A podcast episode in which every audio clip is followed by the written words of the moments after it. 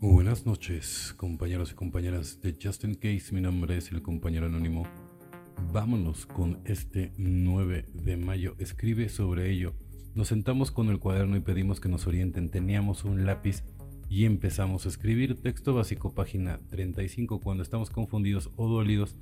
Nuestro padrino a veces nos dice que escribas sobre ello, aunque refunfuñemos cuando sacamos el cuaderno, sabemos que nos ayudará. Ponerlo todo sobre la hoja nos da la oportunidad de ver qué es lo que nos fastidia. Sabemos que si lo hacemos con un lápiz y papel podemos llegar al fondo de nuestra confusión y descubrir que nos causa dolor. Escribir puede ser gratificante, especialmente cuando trabajamos los pasos. Muchos miembros llevan un diario, pensar simplemente en los pasos, cavilar sobre su significado y analizar su efecto. Para la mayoría de nosotros no es suficiente. Hay algo en el acto físico de escribir que nos ayuda a fijar los principios de recuperación en nuestra mente y en nuestro corazón. Fíjense, esta es la perla del día, ¿no? Hay algo en el acto físico de escribir que nos ayuda a fijar los principios de recuperación en nuestra mente y nuestra, nuestro corazón. Por ejemplo, cuando quieres liberarte, ¿no? O sea, por ejemplo, en el cuarto y el quinto paso. Entonces, ahí, ahí de entrada, pues es escribir con todo, ¿no? Entonces, pero de todas maneras, no, no nada más cuando lo estás haciendo, o cuando te quieras liberar de algo, cuando, que sea como parte del ritual para sanar, ¿no? Entonces, cuando lo pones en papel y pluma o lápiz, o sea, definitivamente y después lo quemas, ¿no? Es súper gratificante, ¿no? Ya cuando, como, cuando lo haces como un, mero ritual para ayudarte a sanar tú mismo, ¿no? Son muchas las compensaciones que nos da el mero hecho de escribir, la claridad de pensamiento, las claves de cosas que tenemos guardadas dentro y la voz de la conciencia son solo unas pocas. Escribir nos ayuda a ser más honestos con nosotros. Nos sentamos, acallamos nuestros pensamientos y escuchamos al corazón. Lo que oímos en la quietud son las verdades que volcamos sobre el papel, sobre todo, ¿no? Hablando de, temas del corazón. Y de temas que tienen que ver obviamente con el día a día, ¿no?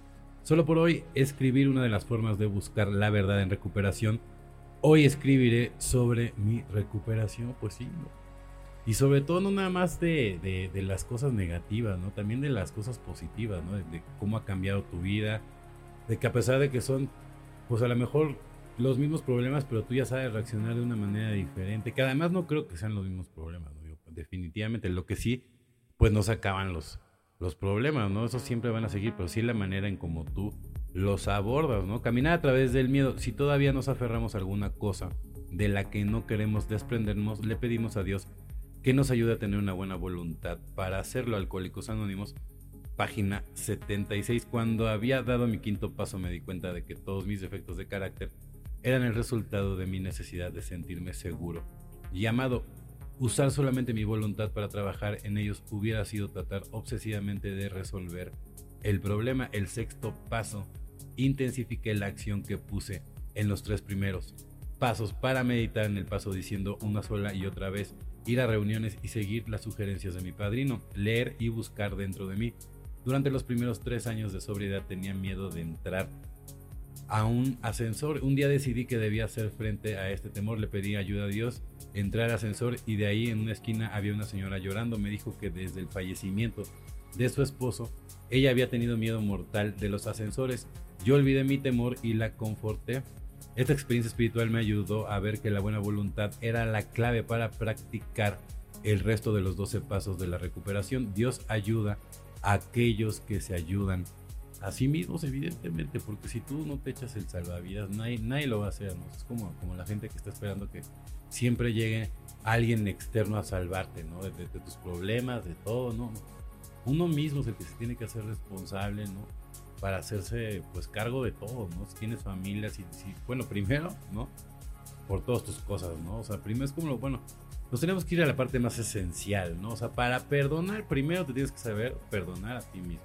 Igual para amar, o sea, tú me puedes decir, amas a miles y miles de personas o familiares o hijos, pero si tú no te amas a ti mismo, yo no te voy a creer nada de lo que estés diciendo, digo, y al final del día, ¿qué importa lo que yo diga? ¿no? O sea, tú eres tu propio juez.